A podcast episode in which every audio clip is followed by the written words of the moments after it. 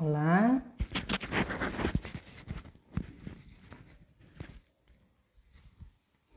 Vamos aguardar um minutinho.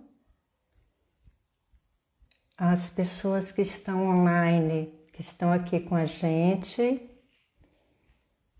Está me ouvindo direitinho? Dá um joinha aí para eu saber se o som está bom.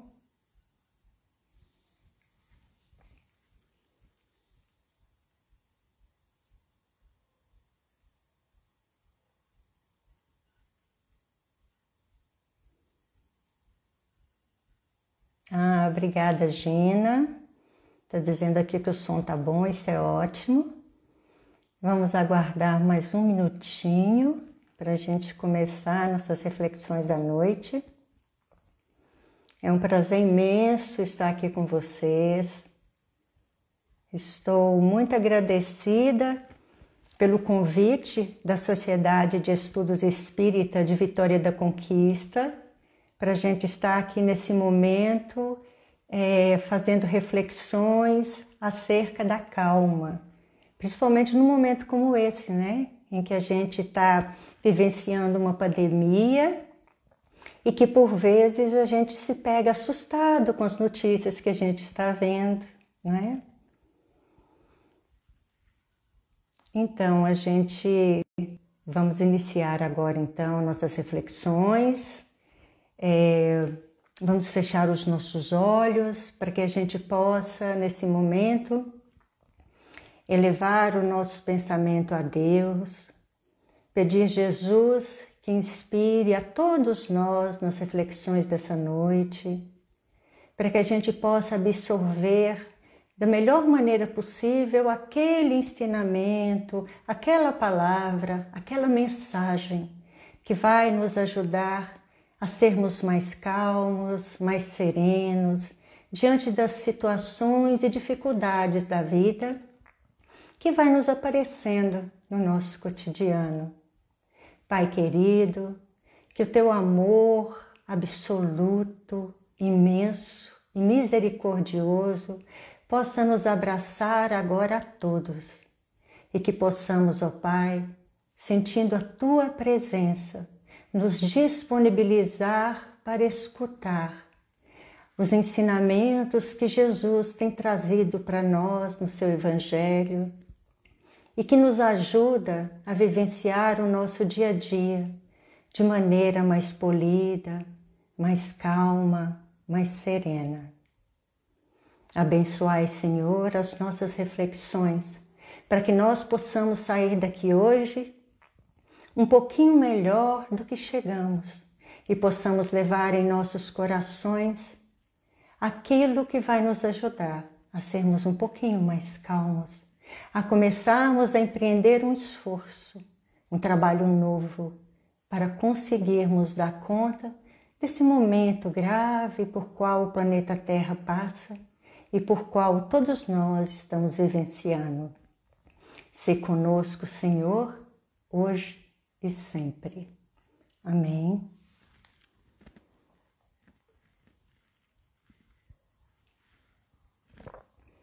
Tá todo mundo me ouvindo? O som tá bom?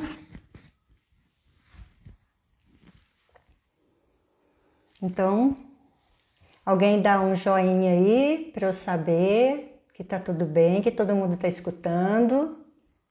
Ótimo, Arcade, seja bem-vindo, meu querido amigo. Então vamos lá. Hoje nós vamos fazer uma reflexão sobre a calma, né? E antes da gente começar a nossa reflexão, eu gostaria que vocês, que nós todos juntos pudéssemos pensar a respeito desse aparelhinho aqui, ó, uma lanterna. E aí a gente faz a seguinte pergunta: Para que serve uma lanterna? A pergunta é fácil e a resposta também é muito fácil. A gente vai dizer que a lanterna serve para poder clarear quando a gente está precisando, né? ela vai clarear alguma coisa no momento em que estamos na escuridão, né? Mas aí vocês devem estar pensando, Dionete, o que que lanterna tem a ver com calma, não é isso? Mas a gente pode fazer uma analogia sim. Nós, quando pensamos em ter uma lanterna, a gente pensa porque a gente, por exemplo, imagina que durante a noite pode faltar luz elétrica, ou porque no local onde a gente mora sempre falta luz elétrica, então a gente compra uma lanterna e deixa ali para quando a gente precisar, na escuridão, lançar mão dessa lanterna. A calma é mais ou menos desse jeito. A gente precisa iniciar uma psicoterapia preventiva para que no momento que a gente precise, quando estivermos passando por uma escuridão da vida, quando estivermos passando por um momento difícil, a gente possa lançar mão dessa calma e utilizá-la. Mas se a gente não faz esse trabalho preventivo, quando acontecer uma situação inesperada ou algo acontecer de uma maneira diferente do que a gente queria que acontecesse, a gente vai entrar em desespero, porque a gente não tem conosco uma caminhada para olhar para as coisas com mais calma e com mais serenidade. Então a gente precisa começar a fazer esse trabalho de calma. E é isso que nós vamos fazer hoje. Tentar fazer um trajeto onde a gente possa entender como que a gente pode trabalhar essa calma em nós de maneira preventiva. Então a pergunta inicial é justamente essa: como nós podemos ser calmos? E aí é necessário que a gente faça uma diferenciação entre ter calma e ser calmo. Porque aquilo que a gente tem, em algum momento a gente pode perder. Mas aquilo que compõe um atributo da nossa personalidade, a gente não vai perder. Vai ficar com a gente ainda nas outras encarnações. Então a questão é: se eu tenho calma, geralmente eu tenho calma naqueles momentos em que eu já conheço, com pessoas que eu já conheço, e aí fica tranquilo, né? Mas quando eu estou diante de algo que eu desconheço, ou quando eu estou diante de uma situação muito difícil, se eu não sou calma, eu só tenho calma, eu posso perder a calma, me desesperar e de fato ficar né, puxando os cabelos diante de uma situação difícil. Mas o que quer dizer ser calmo então? Ser calmo é a gente conseguir um estado de calma interior, onde a calma passa a ser um atributo da nossa personalidade. Ou seja, a calma passa a ser uma característica minha. A Dionete é uma pessoa calma, passa a ser uma característica minha. E como é característica minha, eu não vou perder a calma. Agora, é bom que a gente entenda o seguinte: nós estamos falando de um processo. Então, em dados momentos, a gente vai de fato ficar inquieto, a gente vai de fato ficar nervoso também. Mas a questão é que se nós temos recursos interior para poder pegarmos nesses momentos, a gente vai parar, a gente vai respirar, a gente vai pensar e a gente não vai se desesperar. Então a gente vai manter um estado de calma sim. Mas ser calmo não quer dizer em absoluto que a gente vai deixar de sofrer, que a gente não vai chorar, que a gente não vai ver as dificuldades da vida. Vamos sim, mas nós vamos fazer escolhas diante das emoções que se aparecerem na nossa casa mental. Então, vamos primeiro pensar mais uma coisinha. O que é a calma? Se a gente for no dicionário, a gente vai ver que calma é um estado de autodomínio sobre si mesmo. Mas autodomínio de quê? Bom, a nossa mente, ela é sempre visitada pelas emoções. Né? Só que as emoções não é uma visita que chega, bate na porta, aperta a campainha e fala: tem alguém? Posso entrar? Não. As emoções são igual saqueadores, elas invadem a nossa casa mental sem pedir licença. Isso quer dizer que nós não podemos impedir que uma, uma emoção aconteça no nosso psiquismo. Mas nós podemos escolher qual a atitude que teremos diante dessa emoção. Então a gente olha para a emoção, a gente identifica a emoção, depois abre a porta para que ela possa ir embora tranquilamente e voltar quando ela quiser. Mas a gente entende que quem manda na nossa casa mental somos nós e não as nossas emoções. Aí a gente consegue esse autodomínio, porque as emoções não vão nos controlar. Somos nós que vamos conquistar as emoções, como nos diz Joana de Ângeles. Então, por exemplo, se alguém me faz raiva e eu percebo que a raiva invadiu a minha casa mental, eu posso respirar, eu posso pensar e agir da melhor maneira possível. Agora, se eu deixo a raiva me controlar, se eu não tenho autodomínio, aí eu vou querer xingar, eu vou querer brigar, eu vou querer quebrar as coisas, né? O que não é adequado.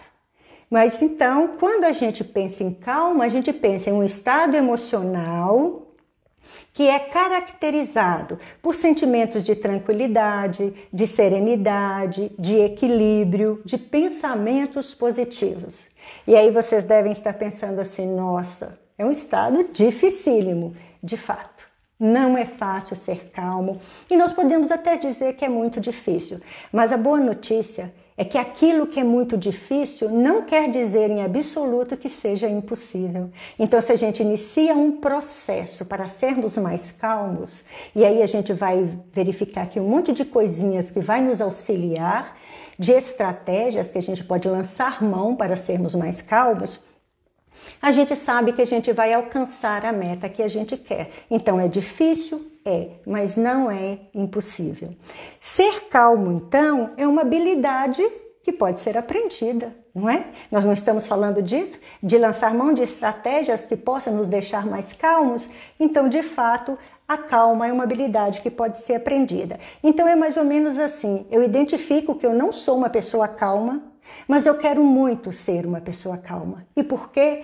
Porque eu já percebi o quanto que a inquietação, o quanto que a agitação mental faz mal a mim mesma.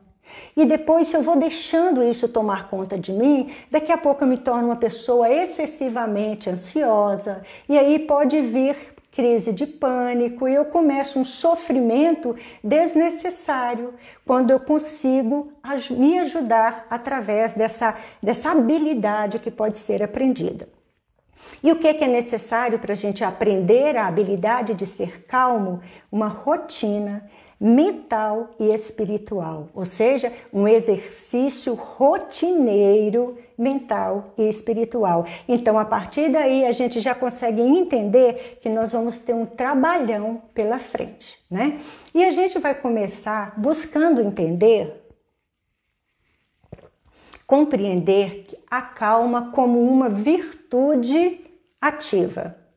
Ou seja, é uma virtude que nós vamos consolidar em nós de maneira que possamos ser calmos. Mas a coisa bacana que a gente precisa entender é que esse processo começa no pensamento. Ou seja, a gente precisa ser calmo no pensar.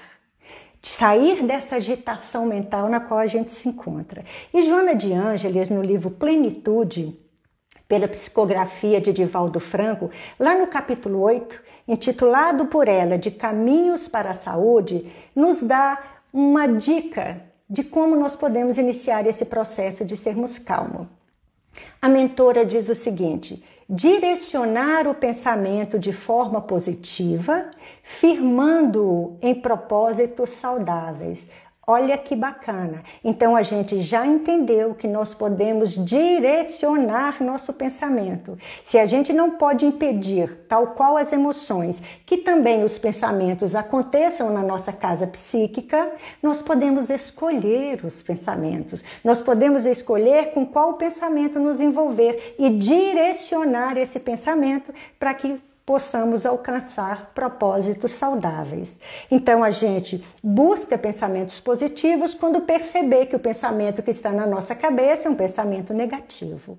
E a gente vai se distanciando desses pensamentos pessimistas que vão fazer com que a gente fique cada dia pior. Então é mais ou menos assim. Suponhamos que a gente vê uma notícia na televisão acerca da pandemia, da Covid-19. A gente percebe que começou a ficar ansioso, daí a pouco o coração está batendo um pouquinho mais forte, a gente começa a suar e a gente já começa a pensar assim: nossa, tá tudo muito ruim. E quanto mais a gente vai pensando e assistindo essas notícias, pior de fato a gente vai ficando, porque a gente escolheu direcionar os pensamentos negativos, pessimistas. Mas se quando eu ouço uma notícia e eu percebo que vem um pensamento pessimista na minha cabeça, eu posso pensar: não, diante dessa situação, que é a pandemia, na qual nós estamos vivendo, o que, que eu posso buscar? O que, que eu posso fazer para eu me sentir melhor? E para eu ajudar as pessoas que estão em meu entorno. Aí a gente começa a ir em busca e direcionando os pensamentos de forma positiva. E aí a gente vai conseguindo transformar essa calma que a gente vai buscar numa, numa atitude, numa virtude ativa. Mas para isso é necessário que a gente possa lançar mão aí de algumas faculdades que nós temos, como por exemplo, a vontade. Para que a gente busque ser calma ou para que a gente busque qualquer coisa na nossa vida, nós precisamos de vontade. Uma vontade firme, de fato que a gente possa nos mover para irmos atrás do que queremos. Precisamos de determinação, porque senão a gente fica naquela, agora eu quero, ah, mas agora eu não quero mais.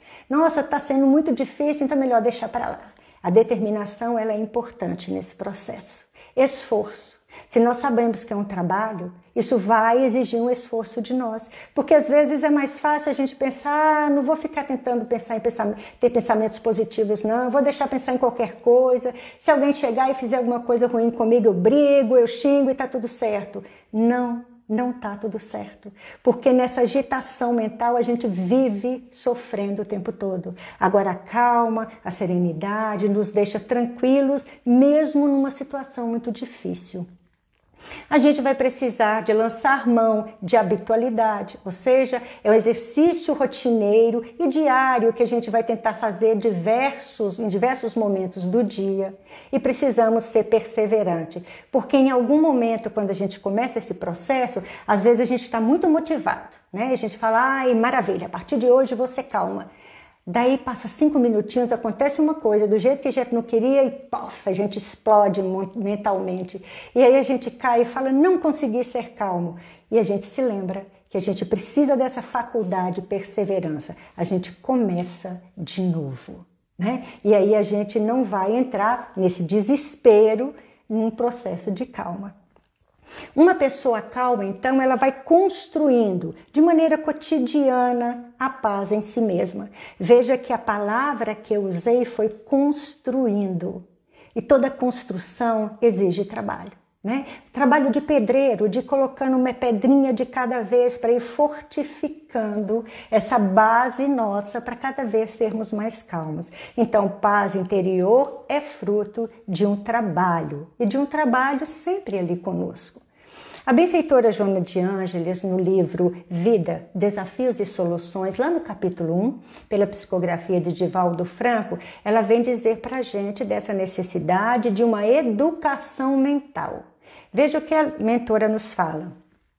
A educação mental, que resulta do esforço pelo cultivo de ideias edificantes, torna-se de alta validade no processo de uma existência saudável, geradora de futuros comportamentos orgânicos e psíquicos que sempre produzirão bem-estar e felicidade. Vejam o que ela diz a educação mental que resulta pelo esforço do cultivo de ideias edificantes.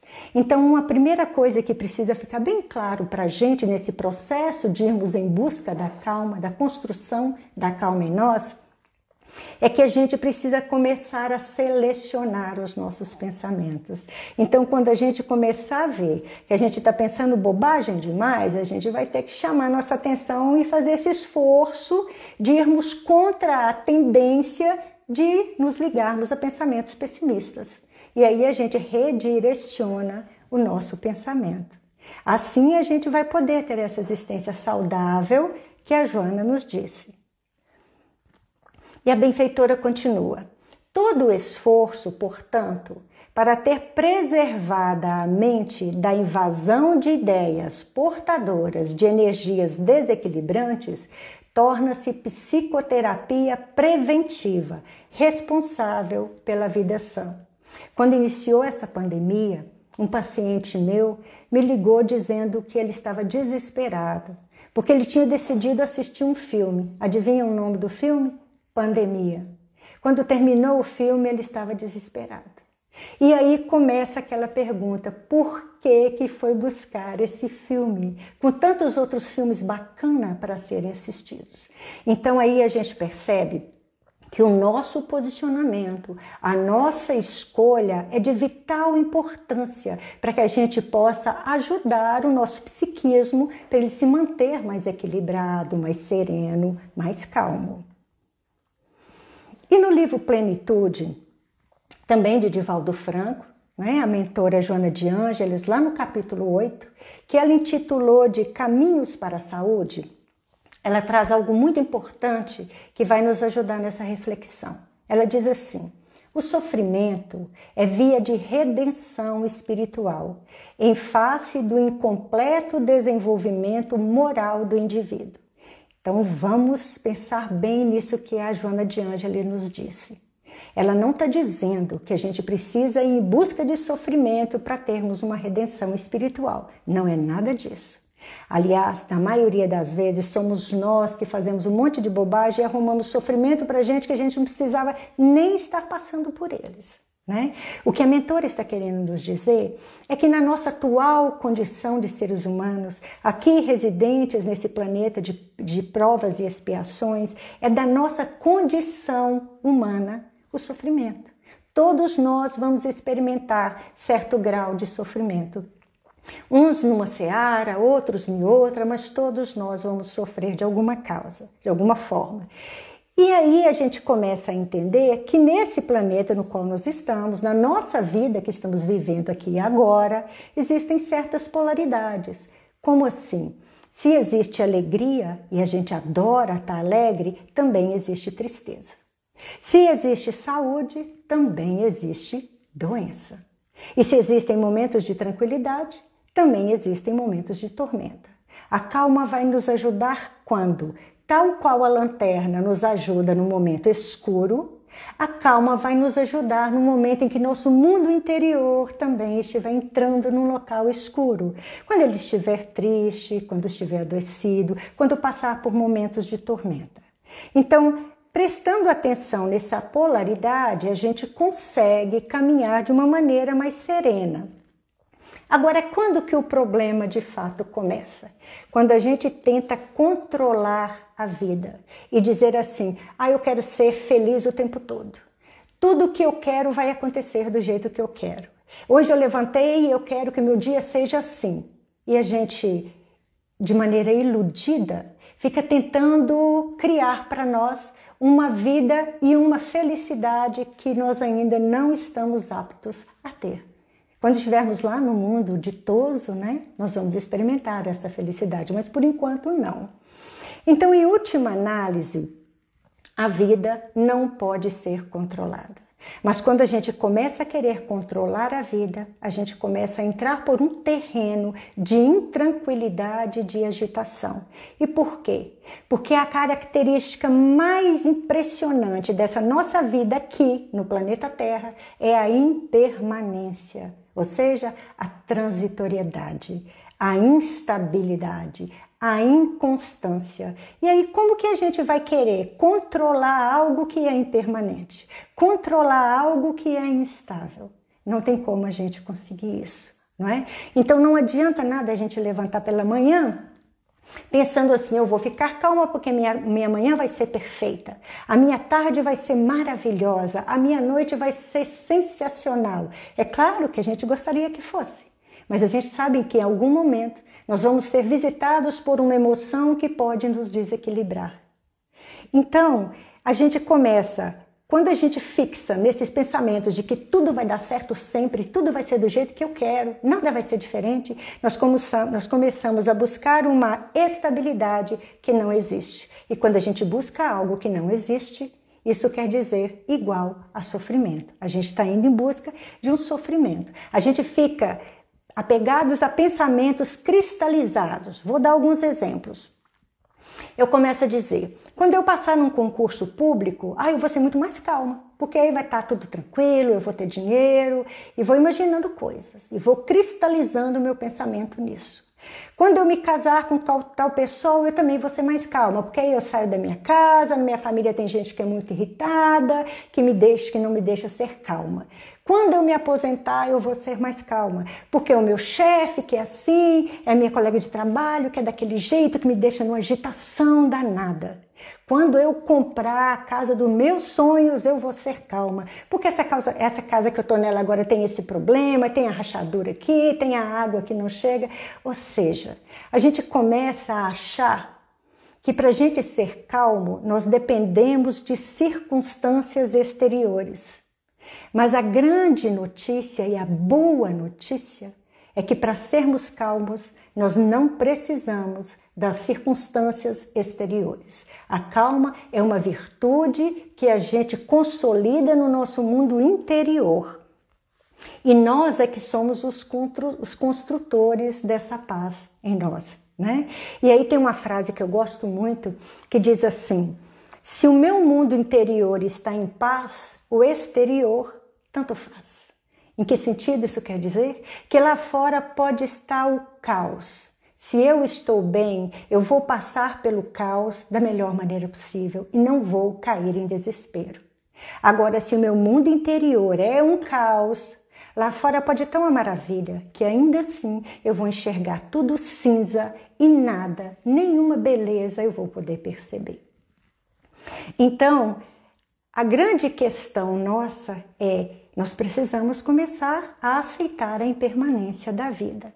Então, se eu levanto de manhã e, é claro, eu faço a minha oração, eu me conecto com meu guia espiritual, com meu anjo da guarda, me preparo para ter um dia muito bacana, agradecida, mas se acontece algo que eu não esperava e a minha manhã se torna perturbada, eu tenho certeza que eu posso me manter tranquila. E aí, se chega a tarde e eu percebo que a tarde está escuro, eu posso usar a minha luz interior de calma para passar por essa tarde de maneira mais tranquila.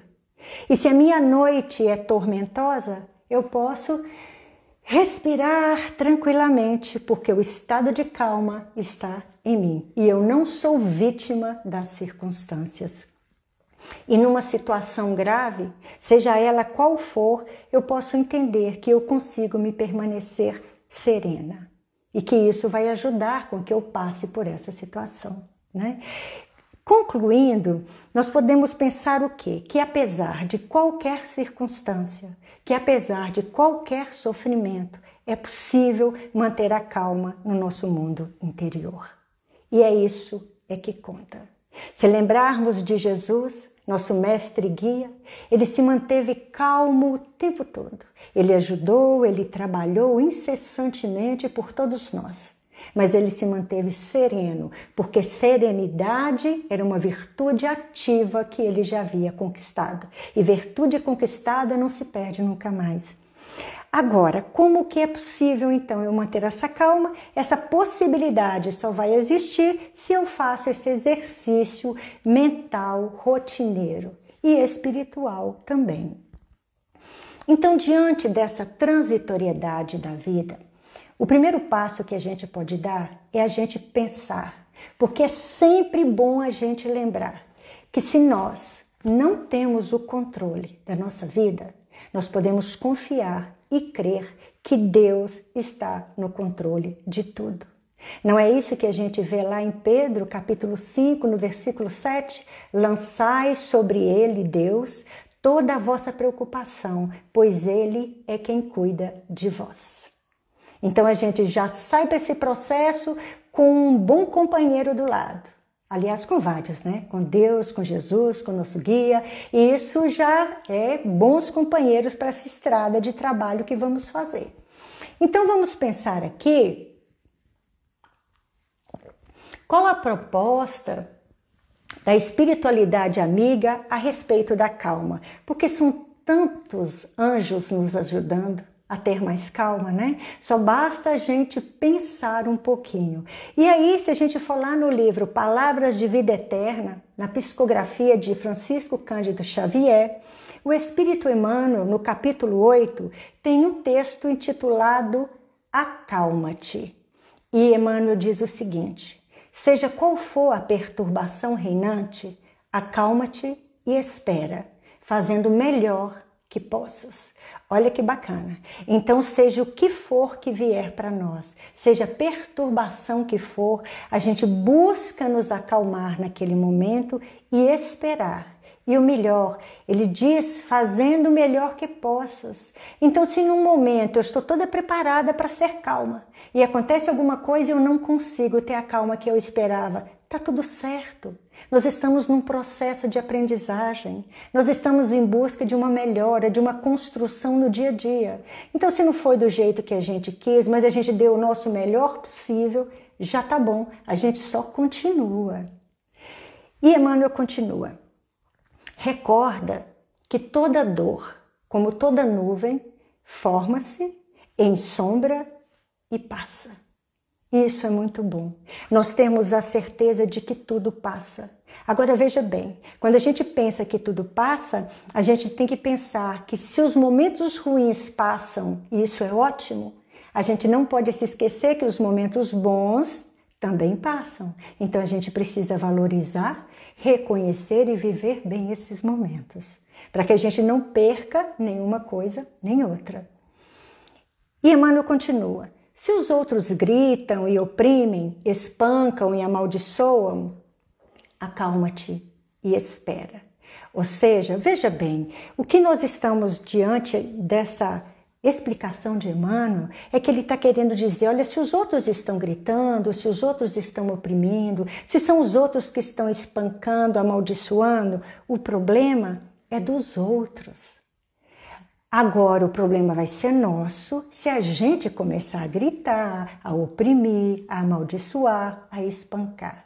Ou seja, no momento em que estamos psicologicamente perturbados, o melhor é que a gente possa se acalmar e esperar. Esse tempo de espera é a pausa necessária para que a gente possa pensar melhor, para fazer uma escolha melhor diante de uma situação grave, diante de uma situação escura, de um dia escuro no nosso mundo interior. E Emmanuel termina essa mensagem dele dizendo: A Deus tudo é possível. E garantindo o teu próprio descanso, refugia-te em Deus. Então aqui, e é sempre bom lembrar, porque nós temos uma mania de esquecer as coisas boas, nós somos muito bons para lembrar das coisas ruins e esquecer as boas. Mas é sempre bom a gente lembrar que a Deus tudo é possível. Tudo é possível. Então a gente pode esperar na confiança e na fé em Deus. Mas essa nossa espera é uma, é uma espera no sentido de esperançar, ou seja, é uma espera ativa, não é sentar e ficar esperando que a vida e que os espíritos de luz venham resolver tudo por nós, porque eles não vão fazer isso. O que depende de nós somos nós que precisamos fazer. E no livro Ideal Espírita, também pela psicografia de Chico Xavier, mas agora é o Espírito André Luiz que no capítulo 81 vem nos falar de calma. E é exatamente esse o nome da mensagem dele: calma. E ele começa a dizer assim: se você está no ponto de estourar mentalmente, silencie alguns instantes para pensar. Olha que bacana essa dica de André Luiz, porque vamos pensar uma coisa? Acontece no nosso cérebro mais ou menos assim chega e invade a nossa casa mental uma emoção. Vamos supor que essa emoção seja a raiva. Ela entra, né, invade minha casa mental sem pedir licença. Quando ela chega, se eu imediatamente já começo a brigar, eu vou reagir e não paro para pensar. Mas se eu respiro por alguns instantes, se eu silencio por alguns instantes, eu consigo pensar e raciocinando, eu consigo escolher a melhor atitude para ter naquele momento. E André Luiz continua: se o motivo é moléstia no próprio corpo, a intranquilidade traz o pior. Então, se nós estamos passando por um momento de adoecimento, e a gente bem sabe o quanto adoecer é ruim, o quanto a gente preza a saúde, o quanto nós não queremos nos distanciar da saúde. Quando nós estamos doentes, se a gente fica intranquilo, pior o nosso corpo vai ficar, porque ele vai ressentir dessa intranquilidade nossa. Porque a gente vai ficar tão agitado que a gente não vai conseguir nem dormir direito. E o sono é imprescindível para que a gente possa ser calmo e principalmente se estamos com alguma doença. Agora veja o que André Luiz continua dizendo. Se a razão é enfermidade em pessoa querida, o seu desajuste é fator agravante. Então, se quem está doente não somos nós, mas é um ente querido, e é claro que a gente se vê abatido e sofre por ver alguém que a gente ama também doente. Se a gente fica intranquilo, se a gente fica desajustado, se a gente fica a ponto de estourar mentalmente, a gente só vai dificultar a vida daquela pessoa que está ali do nosso lado. Então, quando a gente escolhe a calma como o caminho que a gente quer trilhar, a gente também está ajudando a todas aquelas pessoas que estão ao nosso redor. E André Luiz vai dizer mais: se você sofreu prejuízos materiais, a reclamação é bomba atrasada, lançando caso novo. Vejam bem, nesse momento de pandemia, a gente sabe o quanto tem pessoas que estão sofrendo, né? Com prejuízos materiais mesmo. Mas a questão é que reclamar sobre algo que aconteceu não vai ajudar em nada. Aliás, vai só fazer com que a gente fique com a mente toda desestabilizada, porque a gente começa a pensar um monte de coisa ruim, não é? Então, esse momento é o momento da gente respirar, silenciar, parar um pouquinho e tentar pensar em soluções ao invés de agravar os prejuízos que nós já estamos tendo.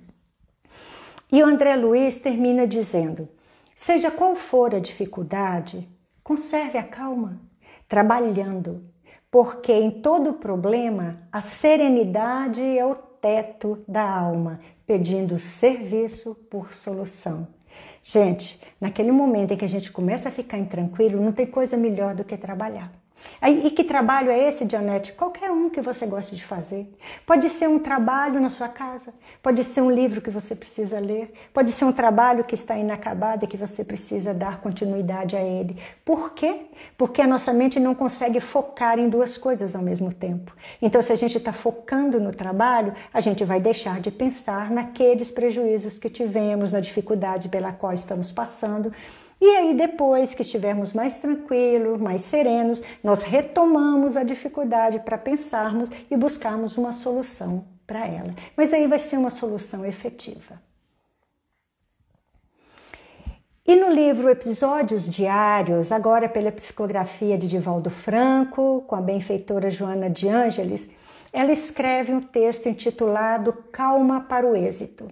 E ela vai dizer assim: em todos os passos da vida, a calma é convidada a estar presente. Vejam que ela começa dizendo em todos os passos da vida. Então não vamos pensar que vai ter algum momento que a gente não precisa ser calmo. Ser calmo é um estado interior, então a gente vai buscá-lo em todos os momentos. E é claro que nos momentos difíceis a gente vai ter que ir lá e buscar essa calma para estar do nosso lado. E ela continua: Aqui é uma pessoa tresvariada que te agride. Ali é uma circunstância infeliz que gera dificuldade. Acolá é uma ameaça de insucesso na atividade programada. Adiante é uma incompreensão, urgindo males contra os teus esforços.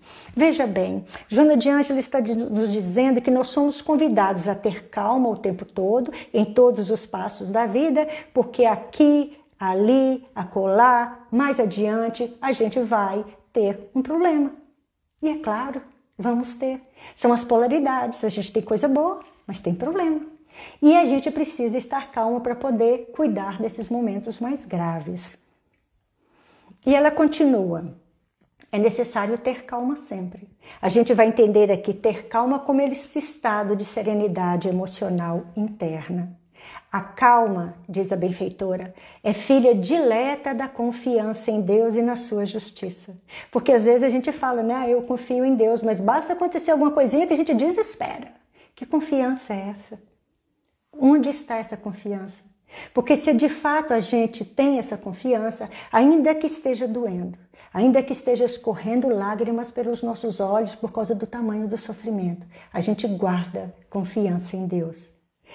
a expressar-se, diz a benfeitora, numa conduta reta que responde por uma atitude mental harmonizada. O que, que ela está querendo dizer? Eu vou buscar a melhor escolha a fazer, a melhor atitude a empreender em cada circunstância, porque cada circunstância é única e irrepetível.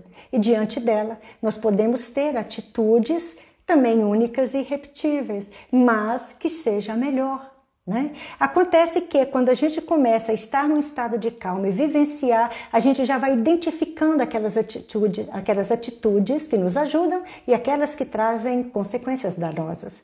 Então a gente já vai optando por aquelas que nos trazem satisfação, alegria, felicidade nessa conduta reta que Joana de Ângeles fala. E ela diz: preserva-te em calma, aconteça o que acontecer. E aí essa frase a gente pensa, nossa, que difícil, né? A gente sabe que acontece tanta coisa difícil e a gente precisa ter calma sempre. Pois é. É isso que vai ajudar a gente passar pelo problema de maneira mais tranquila. Então a gente pode fazer esse trabalho. E a benfeitora continua: aprendendo a agir com amor e misericórdia em favor do outro, o teu próximo, ou da circunstância aziaga, ou seja, diante da má sorte, do azar, possuirás a calma inspiradora da paz e do êxito, aprendendo a agir com amor e misericórdia em favor do outro. Porque vamos pensar, se a gente, no estado de inquietação, se o nosso mundo mental não está bacana e a gente vê o quanto a gente sofre, a gente pode entender que o outro, que também é um ser humano, passa pelas mesmas coisas.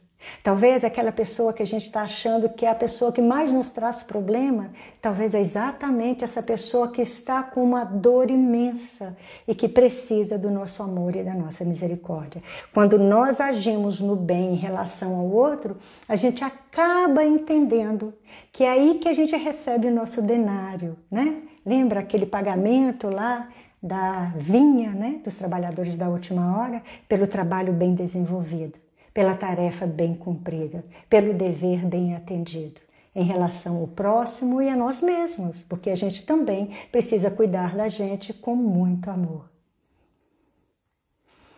E aí a Joana de Ângeles, quando ela fala agir com calma e misericórdia em favor do outro, ela nos faz lembrar a lição de Jesus, quando ele nos chama para ter cuidado com o próximo.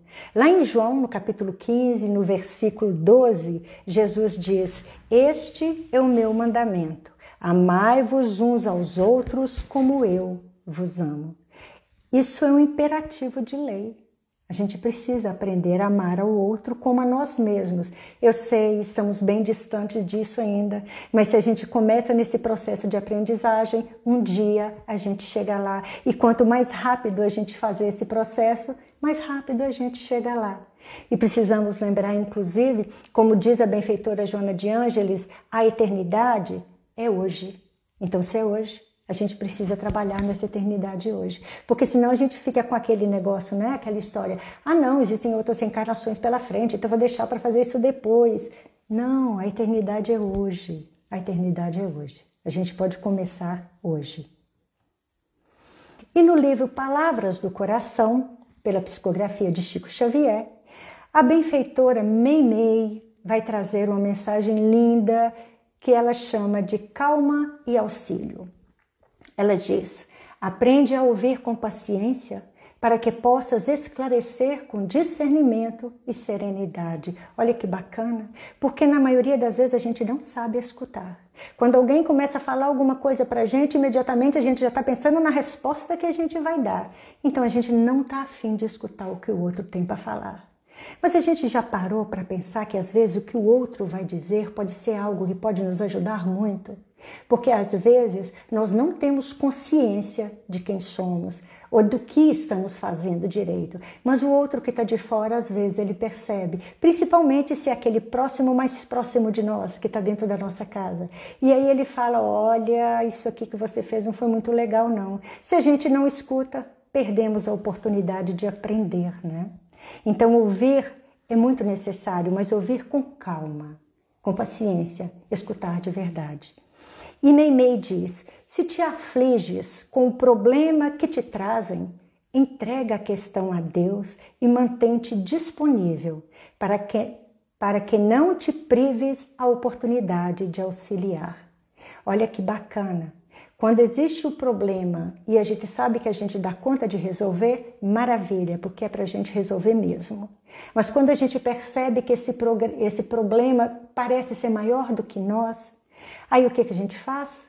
Faz uma oração, entrega na mão de Deus, mas ficamos de olho para ver o que, que cumpre a nós fazermos. E aí a gente caminha com Deus. E aqui, lá no capítulo 16 de João, tem algo que tem muito a ver com o que Meimei está dizendo, quando ela diz: No mundo há vez de ter aflições. Quando Jesus diz: No mundo há vez de ter aflições, coragem, eu venci o mundo. Então a gente pode ter coragem para andar aí nesse caminho. E no livro Fonte Viva, Emmanuel, na psicografia de Chico Xavier, vai falar numa carta aos Tessalonicenses sobre como vivamos calmamente. E Paulo diz, o apóstolo, que procureis viver sossegado. Emmanuel vem nos ajudar a entender o que, que Paulo quis dizer. E ele diz: viver sossegado não é apodrecer na preguiça. A calma é uma virtude ativa que nos coloca para mover em movimento em favor do outro e em favor de nós mesmos. Viver calmamente, pois, não é dormir na estagnação. A paz decorre da quitação da nossa consciência para com a vida, e o trabalho reside na base de semelhante equilíbrio. Vejam só o X da questão que Emmanuel traz para a gente é a pergunta: que resposta nós estamos dando para a vida? Porque a vida espera de nós um pouco mais de paciência, não é assim que a música diz? Mas isso é uma verdade. Às vezes a gente está esperando que a vida nos dê uma resposta para os nossos problemas. E na realidade, o que está sendo necessário é que nós venhamos a dar uma resposta à vida. A vida está esperando um posicionamento nosso. E aí, quando a gente faz isso com paciência e calma, fica tudo mais tranquilo. Emmanuel continua: se esperamos colheita farta, é indispensável plantar com esforço e defender a lavoura com perseverança e carinho. É um exercício diário.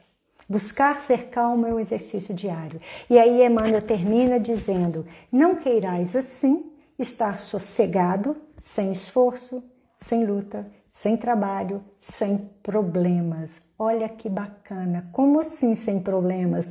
Ora, a lanterna não nos ajuda diante da escuridão? A calma vai nos ajudar diante dos problemas. Então eles vão vir. Com certeza. A gente pode esperar que eles virão. Agora, se a gente está em calma, a gente vai enfrentá-los da maneira que a gente quer, porque a gente, vai, a gente vai conseguir uma tranquilidade que, apesar da dificuldade, a gente vai conseguir estar bem. Agora nós vamos pensar o seguinte: nós já vimos o que a espiritualidade tem para nos dizer. E é claro que se acessarmos os livros, são inúmeros os livros que temos aí, né, na literatura espírita, a gente vai encontrar um monte de dicas também. Mas vamos pensar agora na prática. Vamos buscar ali na fonte da psicologia algumas coisas práticas, algumas estratégias que nós podemos utilizar como exercício para sermos calmos, porque aí fica um pouquinho mais claro para a gente. Essas técnicas elas podem nos auxiliar muito, mas todas elas, e não se enganem, todas essas técnicas vão exigir rotina mental e física Vão exigir a gente fazer uma pausa para a gente cuidar disso. Vai exigir uma atenção focada no nosso querer, para que a gente não fique agora eu quero, agora eu não quero mais, agora eu quero de novo, né? A gente foca a nossa atenção e fala: não é isso que eu quero. Eu quero me manter calma, independente da situação pela qual eu esteja passando. Mudar o modo de pensar para nos acalmar. Como assim? Nós não vimos lá que o processo de calma inicia pensando calmamente? Então a gente precisa começar a mudar o nosso modo de pensar. Então vamos lá para a primeira técnica. A primeira técnica ou estratégia é a distração. E olha que bacana que é, gente. A gente vai buscar se envolver com algo que a gente gosta para que a gente se distraia daquele problema que a gente ainda não está conseguindo resolver. Então a gente pode escutar uma música, selecionando muito bem essa música, porque se a gente está triste e coloca uma música nostálgica, a gente vai ficar mais triste. Né? A gente pode assistir um filme que nos acalme, mas não vale assistir o filme Pandemia numa pandemia, que isso vai nos deixar mais nervosos, não é? Nós podemos mexer com plantas, pintar, tocar um instrumento, o que for. A gente vai em busca de algo que a gente gosta para fazer. Então é mais ou menos assim.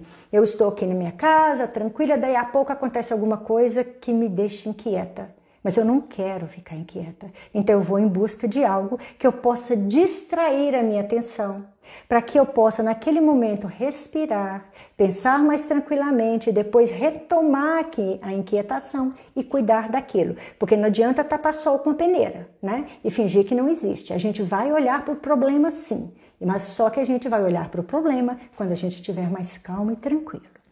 Então a calma a gente, estando mais calma, vai nos ajudar a olhar para esse problema com mais tranquilidade.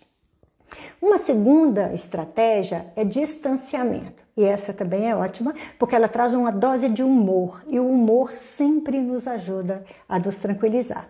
Então nós podemos pensar assim: vamos supor que tem uma situação inquietante, e aí eu vou visualizar essa situação mentalmente, essa situação de estresse, por exemplo, e eu vou começar distanciar essa imagem de mim, até que ela fique bem pequenininha. E o que, que vai acontecer com isso? Eu vou me acalmar. E sabe por quê? Nosso cérebro ele costuma reagir, que é o que a gente chama de cérebro reativo, com aqueles problemas grandes e próximos. Então, se eu imagino o problema e vou distanciando esse problema de mim, ele vai ficando pequenininho. O que, que meu cérebro vai fazer? Ao invés do cérebro reativo agir, quem vai entrar em ação vai ser o nosso cérebro pensante. E aí a gente vai poder cuidar disso com mais tranquilidade. E uma outra forma bacana é, vamos supor que o que está nos deixando intranquilo é uma pessoa que grita muito. E aquilo está nos deixando muito nervosos. Quando a gente estiver sozinha, a gente vai fazer o exercício diário, a gente imagina a pessoa gritando, e aí a gente vai imaginando a pessoa ficando pequenininha, pequenininha, com a voz bem baixinha, bem baixinha. Isso vai fazer, inclusive, que a gente dê boas gargalhadas. E esse humor também vai ajudar a gente ficar calmo, para depois a gente retomar esse problema e tentar entender onde é que a gente vai agir para que essa pessoa não nos irrite tanto e para que essa situação estressante possa ser mudada a partir de posicionamentos responsáveis nossos. Terceira estratégia: respire profundamente. Essa vai mais ou menos assim. Vamos supor que você tem um monte de coisa para fazer, algumas coisas os prazos estão acabando, é, tem alguma coisa que você precisa fazer para hoje, você já está começando a ficar ansioso porque você acha que não vai dar tempo. Muito bem, distancie o seu pensamento dessa situação respirando profundamente. Aí é o momento de parar mesmo, respirar uma vez duas, três. Eu acho que alguém pode estar pensando assim: ah, Janete, sinto muito, mas isso não funciona porque eu já tentei. Funciona sim. Talvez não tenha funcionado na primeira vez porque é um exercício. É uma, tem que se tornar uma habitualidade. Você tem que ir fazendo isso o tempo todo para que dê certo. Né? Mas é necessário sim, e essa respiração que a gente faz é a pausa necessária para a gente nos afastar da reação e, e agirmos a partir de um pensamento muito bem elaborado. É aquilo que Chico Xavier nos dizia: quando você quiser dar uma má resposta, coloque um pouquinho de água na boca e segure. Mas como às vezes a gente não tem água do lado o tempo todo, a gente respira e segura a palavra. Silencia um pouquinho, vai ajudar muito. A quarta é reavaliar a situação, a gente buscar uma perspectiva diferente da situação, porque senão a gente fica pensando só de um jeito e achando que nós temos a verdade absoluta e a gente foca só de uma maneira e aí não resolve nada. Então a gente ter a calma para buscar novas perspectivas, novos ângulos de visão também vai nos ajudar, porque aí a gente pega essa situação estressante e a gente tem ela como um desafio. Eu preciso dar conta disso. Como é que eu vou fazer? Isso vai me mobilizar para que dê tudo certo. E a gente vai lidando de maneira mais construtiva. Nós podemos exercitar um pensamento positivo também e utilizar a meditação. A meditação hoje é uma prática mundial. Se olharmos na internet, nós vamos achar diversos tipos de meditação: meditação guiada, meditação em atenção plena, meditação vipassana, meditação zazen. Então não existe desculpa para dizer, ah, não gostei dessa meditação. Tudo bem, não gostou dessa, procure outra. Quando a gente para para meditar, a gente vai consolidando essa virtude da calma em nós. E quando a gente junta meditação e doutrina consoladora, a gente começa a fazer uma oração meditativa. O que, que é oração meditativa? A gente foca na presença de Deus conosco, porque Ele está conosco o tempo todo e a gente foca nessa presença, a gente sente essa presença e não precisa nem de palavras. Não há nada que possa nos acalmar mais do que isso. Então a gente pode respirar, a gente pode fazer uma oração e depois a gente foca em Deus. Essa meditação é perfeita. Agora, para terminar nossas reflexões, nós vamos lá no livro, no livro Senda para Deus, em que o Espírito André Luiz pela psicografia de Chico Xavier, nos traz uma mensagem que ele intitula de SOS. Mas não é esse SOS de pedido de socorro, não. André Luiz nos fala que, ele, que esse SOS é a síntese de todas as respostas. Olha que bacana. E ele fala S de silêncio diante do caos. Tem algo nos estressando, tem algo que está muito difícil. Silêncio diante do caos. O de oração frente do desafio. Nós oramos muito pouco às vezes. Nos refazer em oração durante o dia nos ajuda bastante a manter a calma. E S de serviço perante o mal. E então André Luiz diz: se a discórdia ameaça, façamos silêncio. Se a tentação aparece, recorramos à oração. Se a ofensa nos injuria, refugiemo-nos no serviço. E aí ele diz: o trânsito da vida possui também sinalização peculiar. Silêncio previne contra o perigo. Oração prepara a passagem livre. Serviço garante a marcha correta.